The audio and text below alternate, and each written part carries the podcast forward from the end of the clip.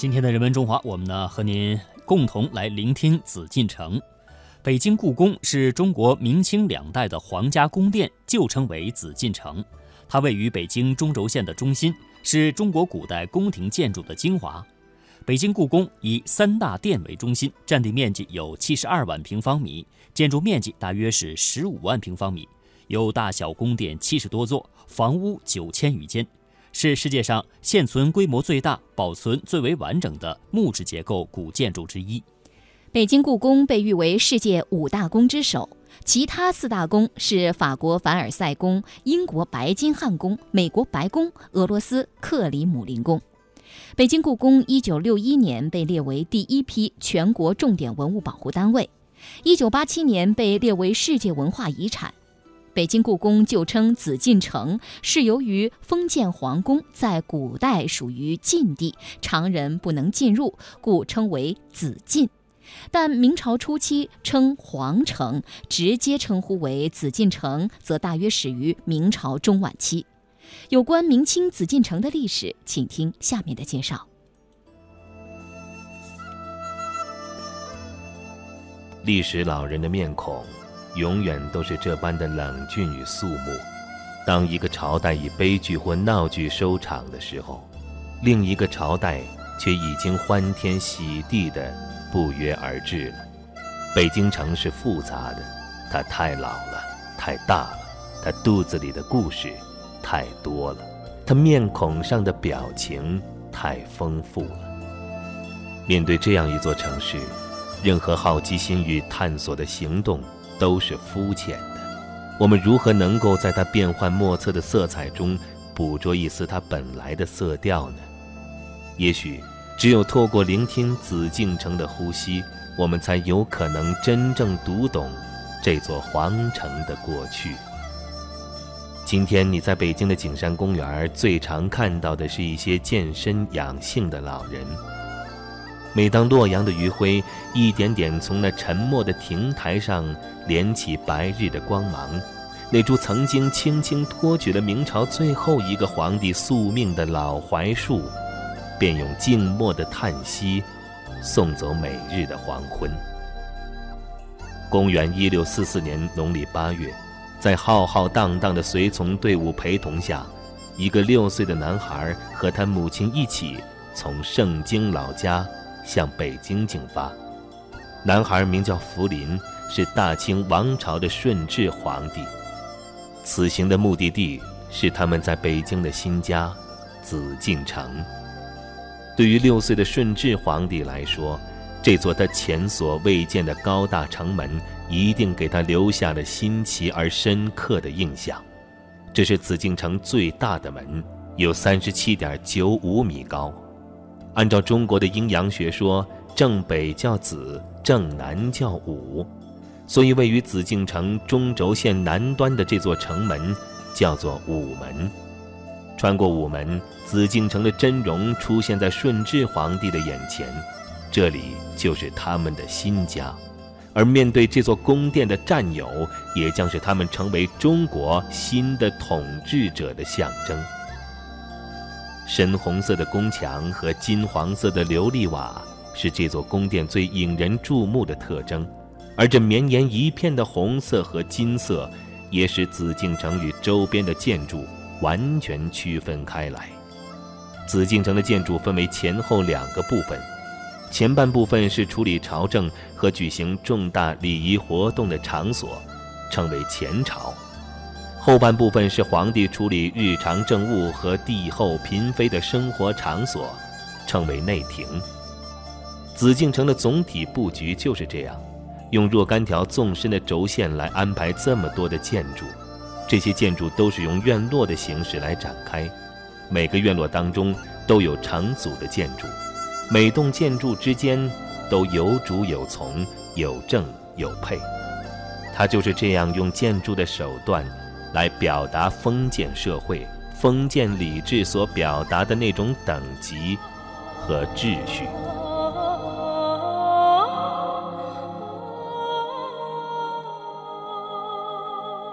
在北京游历，已经走过的历史，裹挟着数不清的文明碎片，扑面而来，让一切山水风光为之黯淡。作为解读北京的一把钥匙，紫禁城所讲述的，是中国人在其文明征途上的起落与沉浮。位于紫禁城南北中轴线最险要位置的太和殿，是明清两朝皇帝举行盛大典礼的地方。皇帝登基即位、大婚、册立皇后、命将出征。都要在这儿举行盛大的典礼。明清两朝二十四个皇帝都在太和殿举行盛大典礼，而每年的万寿、元旦、冬至三大节，皇帝都是在此接受文武百官的朝贺，并向王公大臣赐宴的。太和殿还是国家举行殿试、考选高级人才的场所。这所中国现存最大。等级最高的古代木结构大殿，以其堂堂之威仪、凛凛之宏威，成为紫禁城中最重要的建筑。有人曾将紫禁城比喻成一条连接中国历史的过往、现在与未来的时空隧道。这颗文明的心脏的每一次跳动，都要在这方古老大地的地心深处，引发一次震荡。三百多年前，来自白山黑水间的努尔哈赤和他的八旗将士们，最终征服了大明帝国。当努尔哈赤的孙子坐在紫禁城宝座上的时候，他面对的是一种成熟而强大的文明形态。但没有多久，紫禁城的新主人就已经完全融入到传统文明中来，几千年传承下来的礼仪之法。又支撑起大清王朝统治的根基。从公元前四七五年到公元一八四零年，中国漫长的封建文明是以由其中的五个鼎盛时期推向文明的极致的。这个绵延了两千多年的封建文明，由西汉的文景之治开篇，由大清的康乾盛世落幕。公元一七九三年。紫禁城的主人是古稀之年的乾隆皇帝，他被称为盛世的统治已经到了第五十八年。乾隆显然对自己非常满意，他称自己为十全老人。他身边的人正忙着为皇帝第八十三岁生日做准备。万寿节是国家三大节之一，不仅举国同庆，亚洲和欧洲一些国家。也要赶来祝贺。与往年不同，在这一年的生日庆典上，将出现一群与众不同的客人，而历经千年、几近完美的中华礼仪制度，将遭遇前所未有的挑战。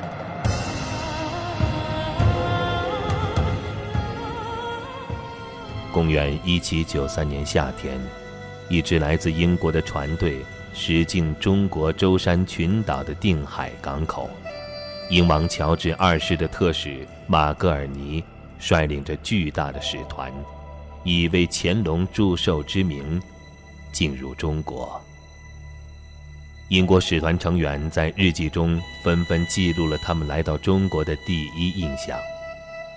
这里的房子最高只有两层，曲线优美的屋顶。而且居然没有任何防备野兽和盗贼的设施，这个国家一定很安全。处处都是令人吃惊的忙碌景象。中国没有闲人，也看不到一个乞丐。数以千计的穷人愿意用肩膀扛运车子所无法运载的东西。中国人从小就受到做人要和气、待人要礼貌的教育，但很快。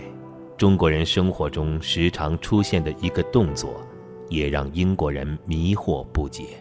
英国使团正使马格尔尼这样写道：“一名中国领航员和他的几名同胞非常好奇地参观了船上的一切设施。当他们在会客室里看到他们皇帝的画像时，立即跪下，十分崇敬地磕了好几个头。”只有在上帝面前才会双膝跪地的英国人，自然无法理解磕头在中国礼仪中的意义。英国使团不肯向皇帝下跪的消息传到了紫禁城，乾隆皇帝很不高兴，责令大臣尽快教会英国人磕头礼仪。磕头是每一对首次访华的外国使节都会接受的必修课。可惜这一次来的，不是天朝恭顺的学生，而是正在飞速上升并坚信自己才是世界霸主的英国。马格尔尼带来了当时英国最先进的科技产品，他希望中国人会被吸引，会大量购买他们的产品。然而，他错了。乾隆的结论是：尔等语涉无知，不知礼节。此等无知外夷，不值加以优礼。肩负打开中国市场使命的马格尔尼最终失败而回，他们带来的礼物被放置在皇家园林里。几十年后，当英法联军占领圆明园的时候，发现了这些礼物，其中那些大炮、枪支、弹药一发不少。中国人竟然从没有兴趣动动它们。公元一七九六年初，农历元旦，乾隆禅位给嘉庆的授寿大典，在紫禁城上演了。乾隆说：“这是千古未有之盛事，即将退位的乾隆皇帝有足够的理由傲视天下。农桑为本的国策，令占世界三分之一的人口自给自足。”礼仪化生活令上自皇族下至庶民无不恪守本分，不敢有丝毫怠慢。这不正是千百年来中国人梦寐以求的盛世吗？就在紫禁城的主人享受着无与伦比的壮丽时刻，三年前返回欧洲的马格尔尼却以亲身之剑，打碎了西方对于中华帝国几个世纪以来。近乎完美的想象，中华帝国只是一艘破败不堪的旧船，它那巨大的躯壳使周围的邻国见了害怕。它不会立刻沉没，它将像一个残骸那样到处漂流，然后在海岸上撞得粉碎。一八七七年，美国发明家爱迪生发明了留声机。自此，声音可以记录下来了。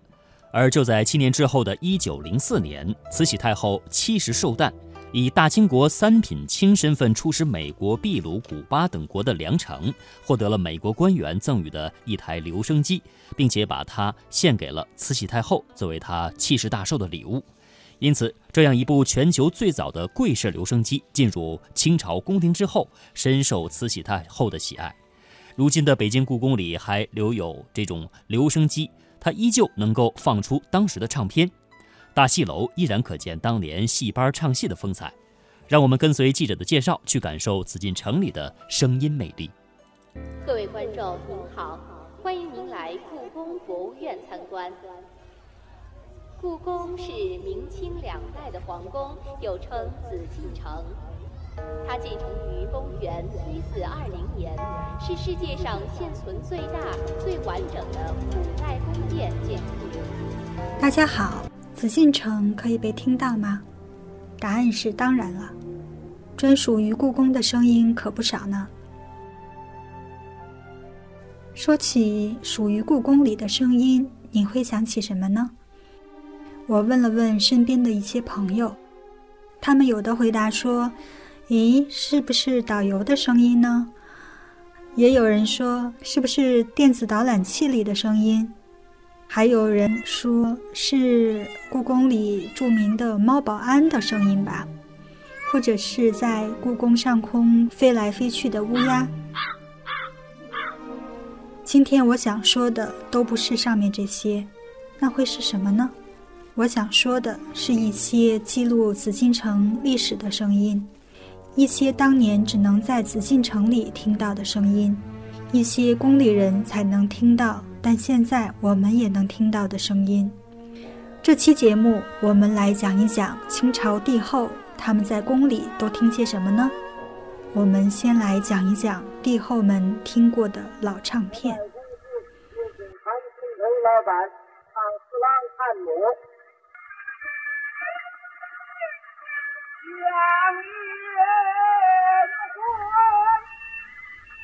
说到留声机和唱片，好像和紫禁城有些不搭，但其实清朝内廷曾大量购买过唱片，这是因为清代各朝帝后都酷爱戏曲，戏曲演出在清代被提升到国家典礼的层面，凡是皇帝的登基大典、重大的节气节令，比如正月初一、冬至等等，都要有宫廷戏曲的演出。听戏一直以来是紫禁城里最重要的日常娱乐和庆典活动的内容，既可以供帝王后妃消遣，又可以用来笼络大臣、外藩使节。国粹京剧的最初形式更是与宫廷有着密切的关系。徽班进京是现代京剧形成的源头，而进京的起因正是为乾隆皇帝。庆贺八十岁的生日，慈禧太后更是一个超级的戏迷。除了宫里太监戏班演出，她还时常召集社会上的名角名班轮流进宫表演。二十世纪初，唱片和留声机传入中国之后，有人想到灌制唱片来讨好她。入宫的名伶和精彩的唱段。便由巴黎百代驻北京、上海的分公司灌制成唱片，再由内廷购入到宫中。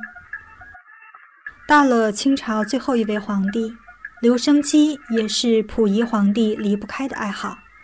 他除了听英国教师庄士敦送给他的西洋音乐外，还常令随侍们找来四郎探母。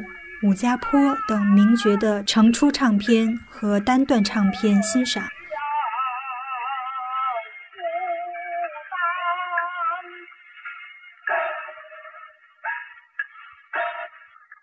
故宫博物院在二零一一年藏品的清理中，就有八百三十八张清宫遗存的老唱片首次登记在了故宫的文物账册上。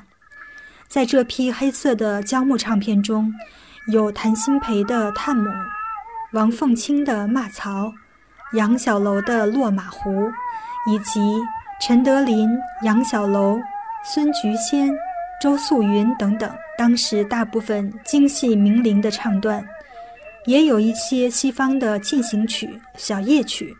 他们的出现既让我们看到了当年宫廷生活的缩影，也记录了京剧发展的历程，是非常宝贵的原始资料。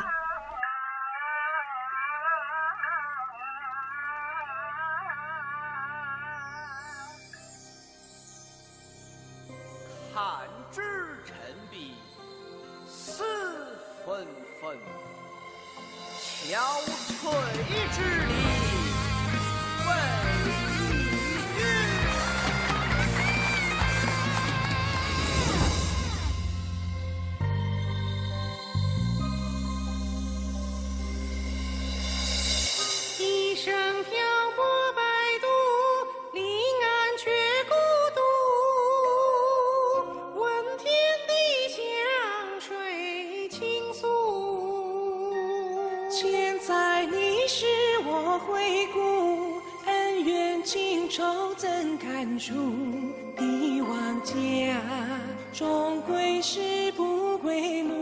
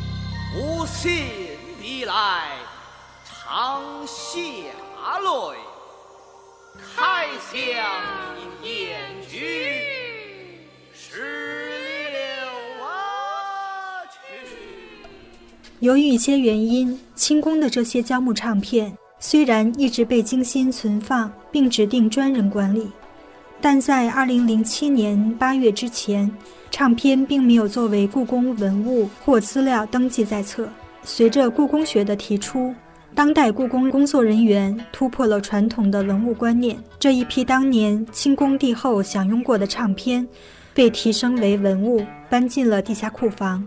同时进行了账务卡三核对，并录入了计算机文物管理系统。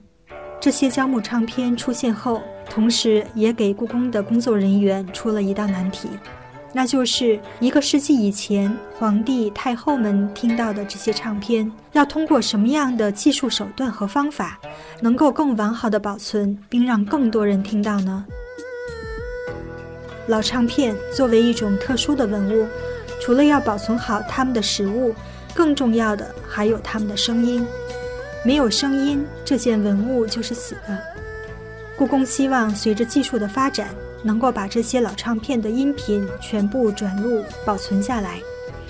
但由于胶木老化，不能因为转录复制而破坏到它们的实物。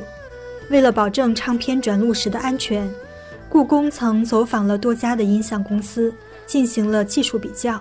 最终选定了深圳一家公司进行实验，通过超声波清洗，唱片纹路里多年的灰尘、纸屑被清除。转录后，过去死的文物发出了声音，虽然有啪啪啪的爆点声，但故宫专家认为这和唱片年代过久以及当时的灌录技术都有关系。用现代技术可以很容易把这些爆点声消除。但同时记录那个时代的音频效果会消失无存，文物的历史感也就随之消失了。为了这批老唱片的转录复制，故宫博物院走访过中国艺术研究院及一些文博单位，也联系过中央人民广播电台音频保存部门，但正式规模的转录工作始终没有启动。可以看出，故宫对这些文物格外的谨慎小心。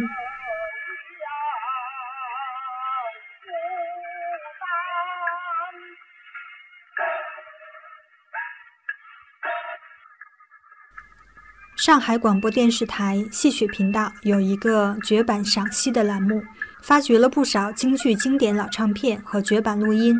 故宫也曾经和他们接触过，但转录需要录音棚和设备都在上海，而故宫的文物出库有一套严格的制度，文物的保护环境要极安全，转录过程中文物不能离开故宫工作人员的视线，合作起来会很麻烦。故宫还请教过各方面的专家，有的专家指出，这些唱片现在没有破损，最好不要动它，动了反而对它们是一次损伤。对于转录能否使用故宫收藏的当年唱机，这其中也有许多技术性问题。最重要的是文物的安全问题。目前紫禁城里留下的戏台有五处，分别是畅音阁戏台。书房斋院内的戏台，也就是崇华宫的戏台；书房斋内风雅存戏台、倦勤阁戏台和长春宫戏台。其中规模最大的一处是畅音阁戏台。说起畅音阁，它位于故宫宁寿宫的中部，是紫禁城中最大的戏楼。乾隆四十一年，也就是一七七六年建成。嘉庆年又增建了半戏楼，楼高二十余米，从城墙外也能望见楼阁的绿色的琉璃瓦顶。唱音也就是尽情赏乐音之意。高阁分上中下三层，在上演大型戏剧时，三层都有演员，可以容纳上千人的表演。每逢年节，故宫就在这里开演大戏，神仙、佛道人物可以在上下三层的戏台上同时演出，场面颇为壮观。此外，戏台的结构也非常的复杂和精巧。昌音阁三层结构中，上有天井，下有地井，既考虑了声音效果，也考虑到了演出效果和视觉效果。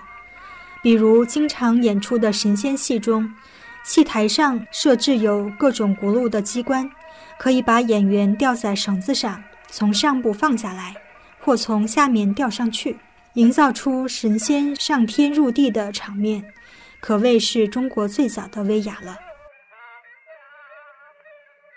二零零五年，故宫博物院建院八十周年时，对原岳氏楼院内的清宫戏曲展览进行了修改充实。亮点之一就是增加了戏曲的音响效果。